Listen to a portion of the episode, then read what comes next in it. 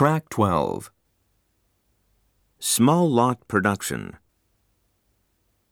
1, Small lot production is an important element of multi-kind production.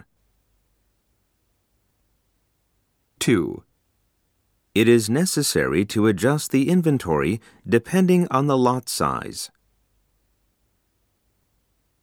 3, Small lots tend to reduce work in process inventory in each workstation.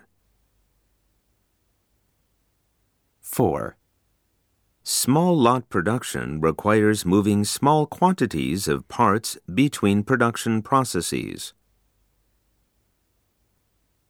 5, Our production cost is being reduced by implementing smaller lot sizes.